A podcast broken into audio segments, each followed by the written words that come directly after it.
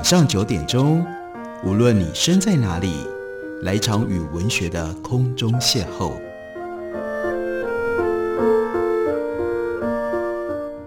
杨照谈书，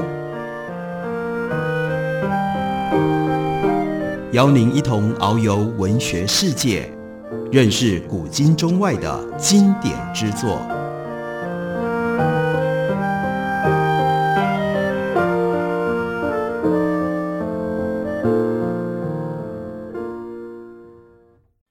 听众朋友，大家好，欢迎收听杨照谈书。本节目以台北广播电台 FM 九三点一，每个星期一到星期五晚上九点为大家播出。我是杨照。在今天的节目当中，要为大家介绍的这本书是三民书局的新书，作者是杨明娇，书名叫做《行走在战争与和平的边缘》，有一个副标题，那是战地记者的中东纪行。杨明娇是一位战地记者。他是出生在一九八四年，在二零一四到二零一九年，他担任了中国中央电视台中东中心站的记者。目前，他是中央广播电视总台雅典站的记者。最近在中东又有了局势非常严重的变化，而且最关键的一件事情，其中就牵涉到伊朗和美国的关系。在杨明娇的这本书里面，他访问了伊朗。有一章特别讲伊朗，在讲伊朗的时候，也就当然会提到伊朗和美国的爱恨情仇。他是这么说的：我二零一四年第一次去伊朗的时候，某一天早上在散步的时候，经过一座公园，公园门口是一些雕塑，雕的是几何形状的拼接。正当我在欣赏这些雕塑的时候，突然听见有人用英语说了一句打招呼的话。我转过头，看到两位老者，一位头戴老式毛呢的鸭舌帽，脖子上系着一条灰色的 cashmere 羊毛围巾，穿着灰色的风衣。他大概八十岁，拄着拐杖，颠颠微微的。另外一位看上去六十岁左右，穿着墨绿色的西服，脚上蹬着一双擦得闪亮的黑皮鞋。开口说话的是那一位八十多岁的老者。于是杨明娇就赶快回答：“您好。”就被问到了，你从哪里来？日本还是中国？他就回答：我来自中国。那老者就慢悠悠地说：哦，中国，一个历史悠久的国度。那杨明娇就回说：是的，就和伊朗一样。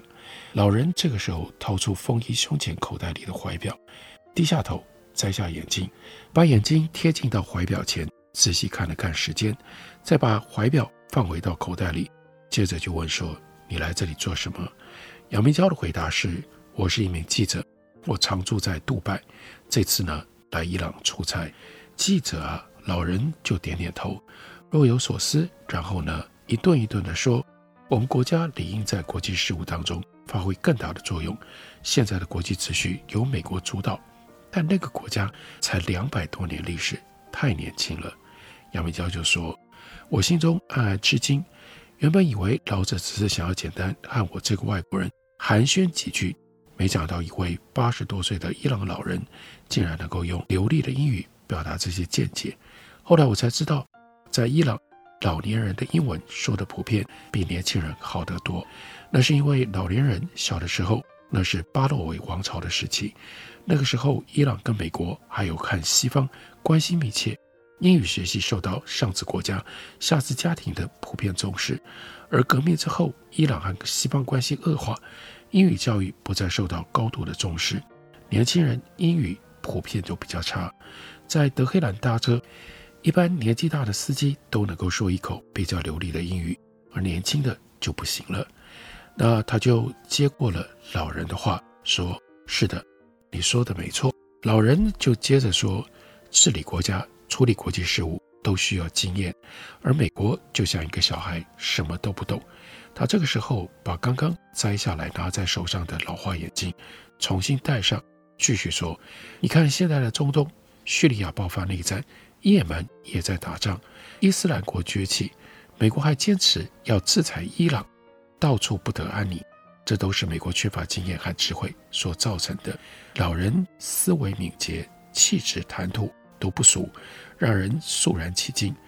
杨明娇就说：“哎呀，所以我们要加快发展，壮大自己的实力。”老人点点头，看了看表，搀扶他的人转头和他说了几句波斯话，他就对杨明娇说：“我该走了，出来了半个多小时，我要回家休息了。”杨明娇就说：“我很高兴和你聊天。”老人说：“欢迎你到伊朗来。”接着呢，老人转过身往回走，搀扶他的人也许是他的儿子吧，对着我点点头，就跟着老人一起往北走去了。从塔吉里什地铁站出来，穿过人潮汹涌的塔吉里什坝上，往左一拐，就会看到一座宏伟的建筑，绿松石蓝的穹顶和两座高耸的宣礼塔，庄严肃穆。入口处有一位中年女性，拿着一叠白布，站在大门口，发给每一个进院的女性。接过白布的女人，立刻将这白色的长袍裹在身上。在伊朗，女性着装的要求是必须戴头巾，上衣下摆最好盖住臀部，其他没有太多的要求。一些中老年女性会穿黑色的长袍，那长袍和沙乌地阿拉伯等波斯湾阿拉伯国家的有所不同。阿拉伯国家的长袍叫做阿巴亚，那是一件宽松的衣服，穿在身上，头上再戴一块头巾；而伊朗女性的长袍。那是一块大布披在已经有外套的外面。女人走路的时候，用手从内部捏住下巴部位的布边，防止长袍滑落。伊朗大街上女性穿的长袍基本上都是黑色的，因此当杨明娇看到进入建筑物大院的女性都被要求披上白色长袍的时候，就觉得这个建筑一定不寻常。所以呢，他迈开了脚步，随着鱼贯而入的男女老少进去一探究竟。他说：“我原本以为这会是一座清真寺，因为它和伊朗别的清真寺看起来没有两样。但门口的工作人员一看我是外国人，就热情地说了一句：‘欢迎来到伊朗穆扎代克萨里克纪念堂。’我才意识到这不是一座清真寺。所谓伊玛目扎代克，指的是。”什叶派伊玛目的子孙后代下了台阶，只见纪念堂长方形的正门上方是精美的伊斯兰书法，繁复的绿松石蓝波斯花纹完整对称地分散在大门的两侧。半圆形的拱顶位于正门的中央，上面挂着一盏巨大的水晶吊灯。正门挂着蓝色的门帘，裹着白色长袍的女人和穿着西装的男人在门口低声交谈。不一会儿。门帘打开，远远就看到室内黑暗之中有一道一道的绿色的光，那是什叶派穆斯林他们悼念已故圣人的专用灯色。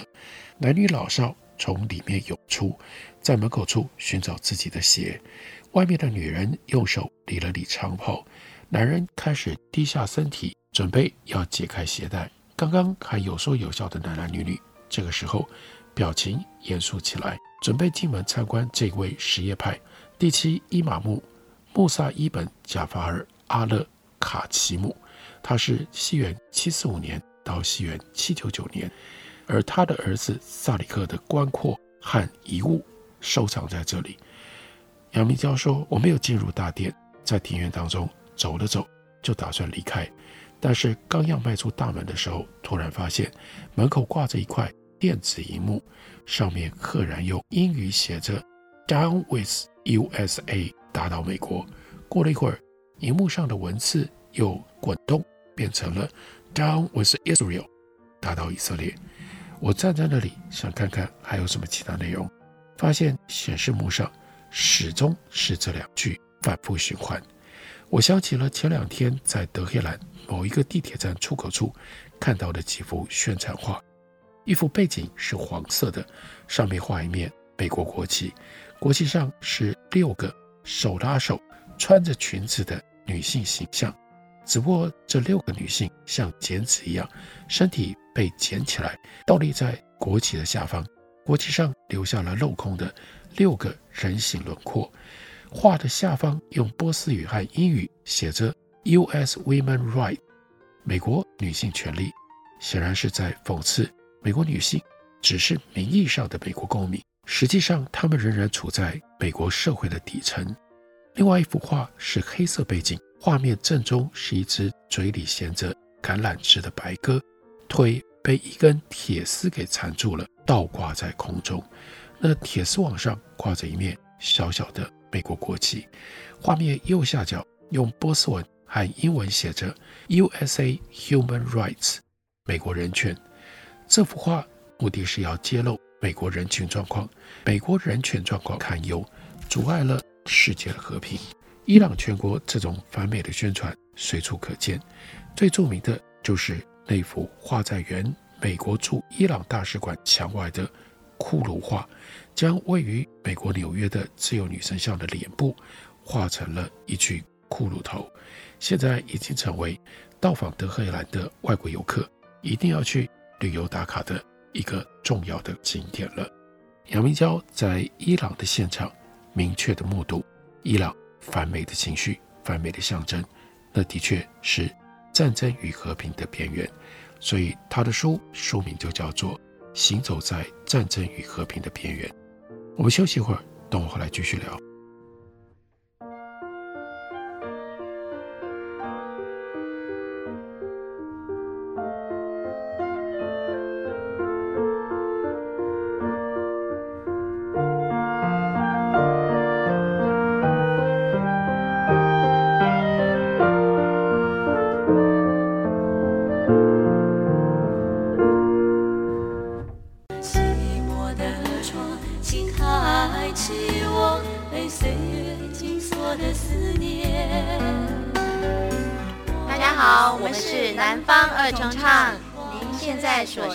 是最有活力的台北广播电台，FM 九三点一，AM 一一三四。我是否还算是你的从前？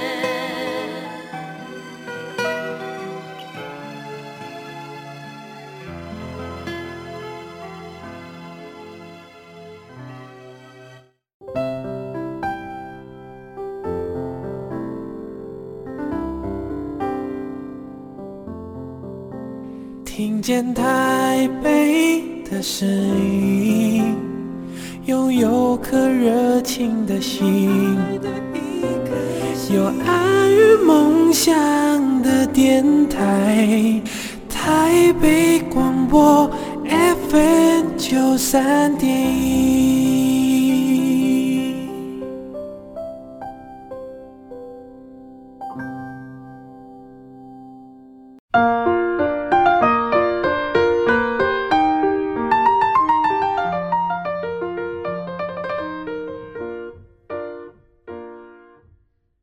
感谢你继续收听《杨照谈书》。本节目于台北广播电台 FM 九三点一，每个星期一到星期五晚上九点为大家播出到九点半。今天为大家介绍的这本书是《行走在战争与和平的边缘》，作者是杨明娇。我们看到最近中东的局势越来越紧张，在和平一直不断地被战争威胁着。因这样的局势，为大家介绍这本书，因为这本书就是一位。中东的战地记者，他所留下来的一些重要的记录，比如说讲到了伊朗跟美国的关系。杨明娇告诉我们，伊朗和美国的关系经历了云霄飞车般的大起大落，有两件大事对美伊关系影响至深。第一是美英联手推翻了伊朗手下穆沙迪克；第二是伊朗伊斯兰革命期间，伊朗人攻占美国大使馆，并且扣押了美国人质。两国，也就是美国跟伊朗，在巴勒维王朝时期关系密切。巴勒维王朝末代国王时期，伊朗是美国在中东最重要的盟友之一，也是美国在中东抵抗苏联共产主义影响跟渗透的前沿阵地。一九五一年四月，伊朗首相穆萨迪克发起石油国有化运动，试图将英国所创办的 Anglo-Persian Oil Company 收归国有，这家公司名称是 Company，但实际上是英国榨取伊朗石油资源的工具。它不只是垄断了伊朗的石油开采跟生产，还有自己的机场、铁路、港口和电讯设备，更拥有阿巴丹炼油厂和石油输送管道，以及一百多艘油船，仿佛伊朗境内的国中之国。从一九一四年到一九五零年，这家石油公司从伊朗获取的利润高达五十亿美金，而伊朗本身只分到了微乎其微的残羹冷饭。伊朗石油国有化运动持续了两年多。一九五三年，美国中央情报局和英国秘密情报局就策划推翻了穆萨迪克领导的政府，石油国有化运动失败。这次的政变彻底颠覆了美国在伊朗人心中的形象。在伊朗近代史当中，英国跟俄国的叫做 The Great Game 大博弈，就使得伊朗国家主权和领土的完整遭到了破坏。英国跟俄罗斯是伊朗最痛恨的两个国家。第二次世界大战期间，还有战后初期，随着英国实力的衰弱，美国的势力进入到伊朗，伊朗人对于英俄之外的这第三国美国抱有好感。希望美国的到来能够帮助伊朗清除英国和俄罗斯的长期影响，但美国参与推翻穆萨迪克的举动，就使得伊朗人对美国迅速的幻灭。伊朗人由爱转恨，认清美国并不是像他自己所宣扬的那么样的高尚，那么样的正义，而是和历史上其他列强一样，都带有侵略性的介入了伊朗的事务。就在伊朗民众义愤填膺的时候，国王巴勒维却继续和美国保持密切关系。从1953年开始，美国不只是在军事、经济这两方面给予伊朗援助，更在1959年和伊朗签署了双边条约，约定伊朗遭到侵略的时候，美国会采取适当的措施，包括使用武力来支援伊朗政府。为了对抗苏联的势力。美国在英国撤离波斯湾地区之后，就扶持了沙乌地阿拉伯和伊朗这两个国家。伊朗成为美国军事装备的最大买主。从1973年到1978年之间，伊朗的军事订单竟然占美国在全世界军售的百分之二十八，成为美国重要的盟友之一。双方高层互访，非常的频密。巴勒维国王就成了华盛顿最炙手可热的座上宾。国王看美国打得火热，民众却对美国恨之入骨。他们对国王和美国关系的亲密也非常的不满。巴勒维在位期间，伊朗经济发展非常的迅速，但是一般民众却未能从中获利。而王室和高层凭借着高涨的石油价格，就聚敛了巨额的财富，生活腐化奢侈。再加上巴勒维推行的一系列改革。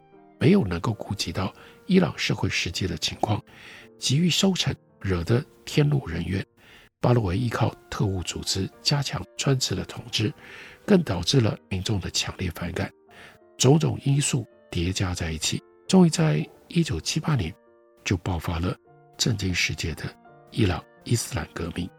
伊斯兰革命剑指伊朗国王巴勒维和王室，也引爆了伊朗民众。埋藏在心中二十多年，对巴勒维最大支持者，也就是美国的仇恨。一九七九年开始，伊朗和美国的关系在短短几个月内急速恶化。先是美国驻伊朗大使馆遭到了袭击，之后伊朗宣布驱逐美国各大媒体驻伊朗记者，并且拒绝接受美国新派人的大使。当时伊斯兰的领袖何梅里也表示，伊朗所有的麻烦。都是美国制造的，伊朗必须关上对西方的大门。只要让西方势力有机可乘，伊朗就永远无法独立。伊朗社会的反美情绪终于引爆了震惊世界的伊朗人质危机。一九七九年十一月四日，伊朗基地学生他们冲进了美国驻伊朗使馆，扣押馆内五十二名外交人员，长达四百四十四天。一九八零年四月七日，当时的。美国总统卡特就宣布和伊朗断交。到这个时候，美国跟伊朗的关系彻底跌入了深渊，两国就从盟友变成了敌人。伊朗强烈的反美情绪，即使伊朗人对近现代以来列强干预伊朗事务，使伊朗饱受屈辱的强烈不满总发泄，也是以何梅尼为代表伊朗什叶派宗教力量对西方文明的敌对直接体现。在何梅尼眼中，西方对中东的殖民和掠夺，导致了近代伊斯兰文明的式微。西方社会的物欲横流、腐化堕落，侵蚀了伊斯兰社会的传统美德，破坏了伊斯兰社会的基本结构。一九八零年四月二十四日，在多次要求伊朗释放人质被拒绝了之后，美国发动了 Operation Eagle Claw，试图解救人质。但是营救小组刚刚降落在伊朗塔巴斯沙漠，就遭遇机械故障，最后不得不放弃营救行动。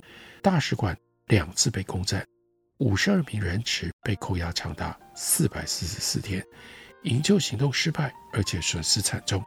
伊朗这位曾经的盟友，这个时候变成了像是吞吃美国自尊心的黑洞，极大刺激了美国民众的神经，也挫败了美国作为超级大国的自豪感。美国从此就开启了对于伊朗的封锁、孤立、隔绝和制裁。何梅尼上台了之后，提出著名的“不要东方，不要西方，只要伊斯兰”的这样一套外交政策，既反对东方的无神论。又反对西方式的自由民主，而要建立起纯洁的伊斯兰社会；既反对东方的社会主义制度，也反对西方的资本主义制度，要建立伊斯兰式的社会制度。在美苏两大阵营尖锐对峙的冷战时期，作为一个面积跟人口只能算是中等的国家，伊朗敢于不依靠东西方任何一个阵营，并且奉行激烈的反美政策。这既是何梅尼的选择，也反映了伊朗人在独特历史发展脉络当中，他们所孕育出的民族性格。伊朗历史悠久，波斯文化盛极一时。早在阿契美尼德王朝时期，伊朗人就建立了地跨欧亚非三大洲的大帝国。后来又先后建立了萨珊王朝、萨法维王朝。即使被阿拉伯人征服，国家伊斯兰化了之后，波斯人。始终是伊斯兰国家重要的官僚阶层，占据帝国当中显赫的官职。波斯宫廷的服饰跟礼仪是阿拉伯人和突厥人争先恐后模仿的对象。波斯语是伊斯兰各王朝的文学语言。波斯的诗歌、绘画、建筑等在伊斯兰世界备受推崇，所以伊朗人骨子里有一种非常强大的民族自豪感。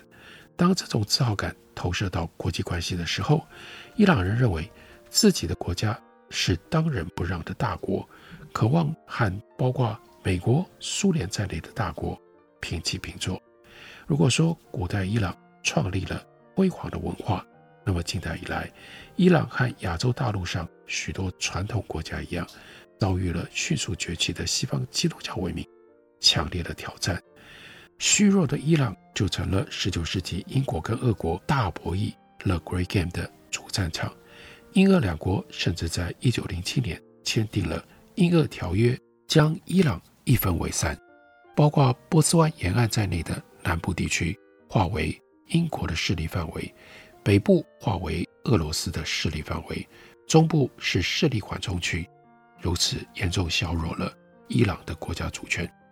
第二次世界大战之后，英国势力退场，美国紧随而来，在巴勒维王朝拥有巨大的影响力。他们策划推翻了主张石油国有化的伊朗首相穆萨迪克。几个世纪以来，域外大国不断插手伊朗事务，使伊朗人倍感屈辱。伊斯兰革命时期，不同社会阶层的伊朗民众一起反对巴勒维国王，其中一个重要的原因，就是因为。他们认为国王是美国人的傀儡，损害了国家的独立自主。关于伊朗和美国的现实冲突，我们的确是需要回到历史更久远的伊朗波斯的历史，以及稍微晚近一点二十世纪伊朗和英俄的关系，延伸到他们对待美国，一直到巴勒维国王被推翻的革命，这样我们才能够有一个纵深。立体的来了解现在正在中东所发生的一些重大的新闻事件。这本书是杨明教所写的《行走在战争与和平的边缘》，三民书局的新书。感谢您的收听，我们明天同一时间再会。